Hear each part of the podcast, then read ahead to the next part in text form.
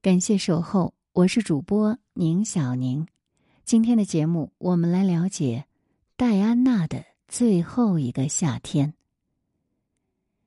一九九六年，戴安娜王妃与查尔斯王储解除婚约，结束了长达十多年的拉锯以后，戴安娜开始了生活的新篇章。不变的是，她仍然为慈善事业而奔走。利用他的名望来引起世人对一系列人道主义问题的关注。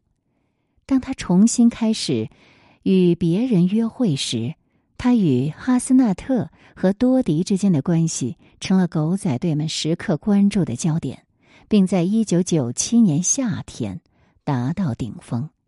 一整个夏天，从参加慈善活动到与新男友在地中海度假。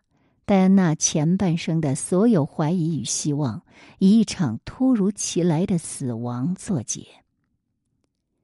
一九九七年五月二十二日，戴安娜到巴基斯坦拉哈尔市进行访问，并为她的至交好友巴基斯坦板球明星伊姆兰汗所建立的癌症诊所筹集资金。访问期间。外界关于他与心脏外科医生哈斯纳特之间的隐约情愫传闻甚嚣尘上。在戴安娜死后的第三年，伊姆兰汗对媒体提起了他与戴安娜在访问期间进行过的一次私密谈话，这让他确认了戴安娜对哈斯纳特的感觉。伊姆兰在纪录片当中说。戴安娜和他保持了两年的亲密关系，她想要嫁给他。很明显，她深深的爱上了哈斯纳特医生，但我不认为他能那么快的从上一段婚姻中恢复过来。一九九七年六月三日，戴安娜在伦敦的皇家阿尔伯特音乐厅会见了《天鹅湖》的演员们。她穿着一套雅克·阿萨古尔设计的蓝色礼服。而这，后来也成为他最著名的造型之一。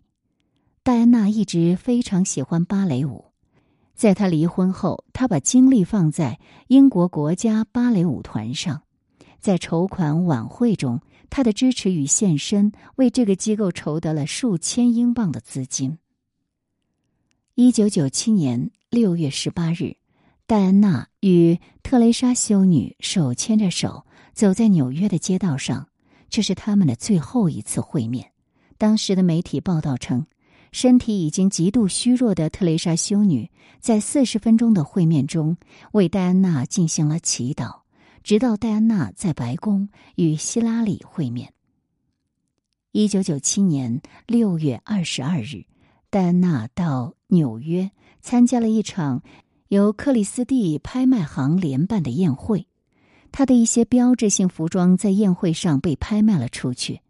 据《纽约时报》报道，七十九份鸡尾酒以及王菲穿过的晚礼服，为他支持的慈善机构募得了三百二十五万美元的善款。而晚会上最受欢迎的拍卖品是戴安娜在白宫与约翰·屈夫塔跳舞时穿过的一套墨蓝色丝绒晚礼服。这套经典礼服最终是以二十二点二五万美元的价格拍出。一九九七年六月三十日，在车祸去世前一个月，戴安娜登上《名利场》杂志七月刊的封面。杂志的内容聚焦在她如何处理这次离婚，以及重建自己离开查尔斯王子以后的生活。由摄影师马里奥·特斯蒂诺掌镜的这组照片，就成了王菲最后的官方肖像。特斯蒂诺回忆说：“为戴安娜王妃拍摄照片的这些天，是我职业生涯最难忘的几天。”一九九七年七月一日，在三十六岁生日这一天。戴安娜王妃出席了伦敦泰特美术馆一百周年的纪念庆典。穿着深色礼服的戴安娜是这场名流云集的宴会上的贵宾。据作家蒂娜·布朗回忆，对于王妃来说，那是印象深刻的一天。她共收到九十束花，以及哈里王子聚集了一帮同学，在电话里为他唱的生日快乐歌。一九九七年七月十七日，戴安娜王妃被拍到在法国南部的圣特鲁佩斯度假。据《每日快报》的报道，王妃此行是带着她的两个儿子去见多迪法耶兹，埃及亿万富翁穆罕默德法耶兹的儿子，并且住进了法耶兹家族的一座有着三十间卧室的海边别墅。传言他在此期间与多迪的关系变得亲密起来，直至二人在巴黎遇上车祸，双双殒命。一九九七年七月二十二日，戴安娜参加了她的设计师朋友詹妮·范斯哲在米兰的追悼会，与会者还包括著名歌手埃尔顿·约翰和超模纳奥米·坎贝尔。范思哲是戴安娜的心头之爱。他在许多公开场合都穿着该品牌的礼服。一九九七年八月十日，戴安娜王妃在波斯尼亚的首都萨拉热窝进行为期三天的访问，继续倡导禁雷反战运动。当时的 BBC 将这次访问形容为一次完全出于私人意愿的行动。戴安娜拜访了地雷受害者的家庭。与当地残疾人团体和康复专家见面，他一向懂得如何将世界对他的关注化为善举。他说：“帮助这个社会最软弱无助的人是我最大的快乐，这是我生活的内容，也是命运的安排。”而在他离开萨拉热窝之前，英国的小报上充斥着关于他和多迪之间关系的猜测。一九九七年八月下旬，夏天即将结束。据媒体报道，戴安娜坐着多迪的豪华游艇，从法国南部一直航行到意大利撒丁岛，之后在八月三十日飞往巴黎。而一九九七年的八月三十日，戴安娜与多迪抵达巴黎后，在丽兹酒店吃晚饭。晚饭后，二人乘坐一辆豪华轿车离开。被狗仔队一路追拍。八月三十一日凌晨，狗仔队拍下戴安娜王妃生前的最后一张照片。我们可以从图中看到她的金发，以及保镖琼斯举起手试图阻挡狗仔队的拍摄。在躲避狗仔队的过程中，车辆在阿尔马桥下的隧道中发生了车祸，多迪和司机当场死亡。戴安娜被送入医院，抢救无效，终年三十六岁。一九九七年的九月五日，飞行员格列格开着飞机在好莱坞的上空画下了一颗爱心，爱心中间是戴安娜的名字简写 D.I。一九九七年九月六日，戴安娜死后的第六天。他的遗体被安葬在他位于奥尔索普庄园的家族墓地。全世界有二点五亿人参与了在威斯敏斯特教堂举行的葬礼，包括到场的人们以及通过电台转播收听葬礼的悼念者。约有一百万民众排着队在伦敦的街道上表达他们最后的哀思，而在肯辛顿宫的大门外，纪念花束一直铺展至。数百米远。在戴安娜逝世以后，更多的故事和报道被生产出来，为这个传奇的宏大叙事添砖加瓦。不论人们对于这个神话怀着怎样的争论和见解，不可否认的是，直到现在，我们所看到的戴安娜依然是二十多年前那个悲剧的王妃。抛开华丽的王室身份，她的故事。不过是不幸家庭故事中的又一个罢了。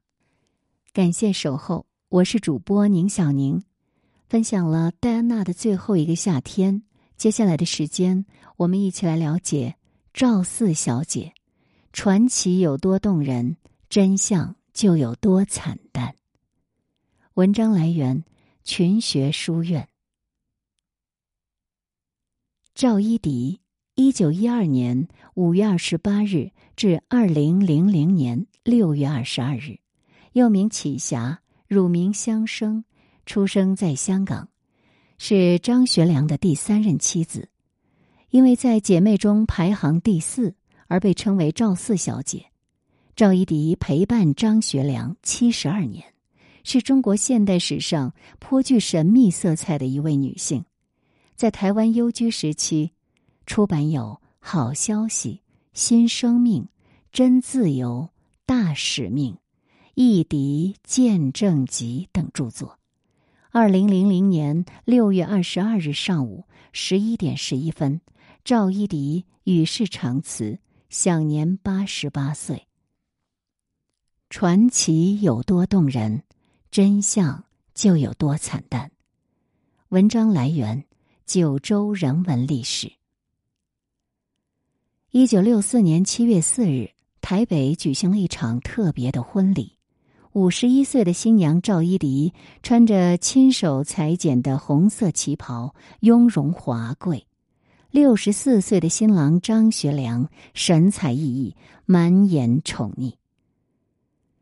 赵一荻爱上张学良的时候，张学良正是意气风发的少帅；而他选择陪伴他时，少帅。已是人生失意、前途未卜的阶下囚。从青葱岁月到白发苍苍，同居三十六年之后，这对牢狱鸳鸯，在基督十字架下终于结为正式夫妻。牧师宣读证婚词的时候，赵一荻的眼泪夺眶而出，张学良也感慨不已。他用颤抖的手。给他戴上戒指，赵四小姐终于获得了正式的名分。张学良一生做过不少大事，让人们津津乐道的还是他的风流情史，而对此他自己毫不遮掩，自认为平生无缺憾，唯一好女人。他说：“我从来不追女人的，很少，没有，可以说。”一两个女人我追过，其他的我没追过，都是女人追我。而林语堂主编的杂志《论语》上就曾经发表了一首打油诗：“赞助革命丢爸爸，拥护统一失老家。巴黎风光多合力，将军走马看茶花。”张学良自己倒也是清楚坦诚的，他说。男女的这个事情，就是一张纸蒙住了脸，千万别把那张纸揭开。你要揭开了，那幕后就不一定是怎么回事了。你别揭开，就是仁义道德。赵一荻在家中姊妹排行为第四，家人亲友都唤他赵四。赵四天生丽质，且又聪明灵慧。十四五岁时。就曾成为《北洋画报》的封面女郎。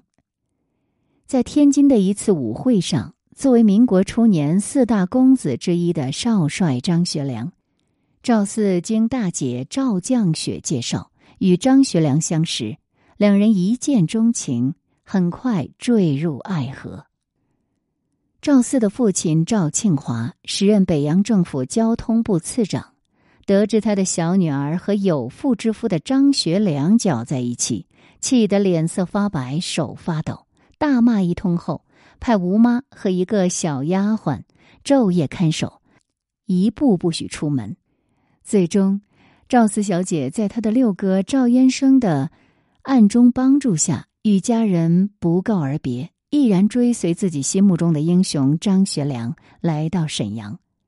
赵一荻走后。赵庆华立刻发表了声明：“四女启霞近日为自由平等所惑，径自私奔，不知去向。查照家祠规条第十九条及第二十二条，应行削除其名。本堂为祠任之一，自应依遵家法，呈报祠长执行。嗣后因此发生任何情事，概不负责。此起。”随后，赵庆华急流勇退，辞职归隐。他所做的所有一切，其实只是为了换取女儿一生的幸福。他就是要让天下所有人都知道，自己的女儿跟着张学良私奔了。反正呢，作为父亲，以后他不会负责女儿的任何事情，所有与他有关的事情，那么就要由张学良来负责了。张学良原配夫人于凤至担心赵四小姐的私奔有辱张家门庭，就只给她秘书的地位，但这些都丝毫没有动摇赵四小姐对张学良的爱情。她心甘情愿的以秘书身份陪伴着张学良。赵四以张学良秘书的身份搬进帅府后，非常感激于凤至的宽厚仁德，对他更是恭顺敬重。他和于凤至和睦相处，情同姐妹。一九二九年，赵四为张学良生下了唯一的儿子张驴林。西安事变之后，张学良在南京身陷囹圄。随后，赵一荻陪伴着张学良，开始了漫长的幽禁生涯。从太平门外孔祥熙的陵园公馆，到浙江奉化溪口。这一年的时间里，于凤至和赵四轮流照顾张学良。后来，于凤至体贴的提出，先由自己照顾张学良，毕竟赵四的儿子年纪还小，正是需要母亲照顾的时候。不得已，赵四只能回上海照顾孩子。不曾想，这一别竟是三年。三年里，张学良囚禁的地点一而再、再而三的改变，从浙江溪口。到安徽黄山，再到江西萍乡、湖南郴州、湘西沅陵，最后到贵州修文、阳明洞。一九四零年，于凤至因病去美国就医，被送往香港的赵四小姐毅然将孩子托付给一位可信赖的朋友，回到张学良身边，以秘书的身份尽夫人的责任，寸步不离张学良。陪伴他一起度过漫长的幽居岁月，不曾想和亲生儿子一别就是十五年没有消息，而自己的消息更难以外传。在与世隔绝的寂寞中，他们二人相依为命。张学良把一切希望和欢乐都寄托在赵四小姐身上，赵四小姐则尽自己全部的力量给张学良以安慰和照料。张学良在晚年曾写过一首诗：“自古英雄多好色，未必好色尽英雄。我虽并非英雄汉，唯有好色似英雄。”于张学良而言，赵四最多只是情人；而于赵四而言，张学良是他的全世界。如果没有那次软禁，赵四的命运恐怕还比不上于凤至。赵四私奔的惊世骇俗之举的背后，是他的无家可归。少帅如果真的始乱终弃，他又能如何呢？只能说他幸运，他是一个男人在困窘时候最无奈又最唯一的选择。赵四在晚年的时候也曾说：“我爸爸。”如果不跟我断绝父女关系，张学良不会留住我的。少女时期的赵四恐怕难以理解这厚重的父爱，也不知这一离家就是诀别，从此再未相见。他对张学良说：“如果不是西安事变，我们早完了。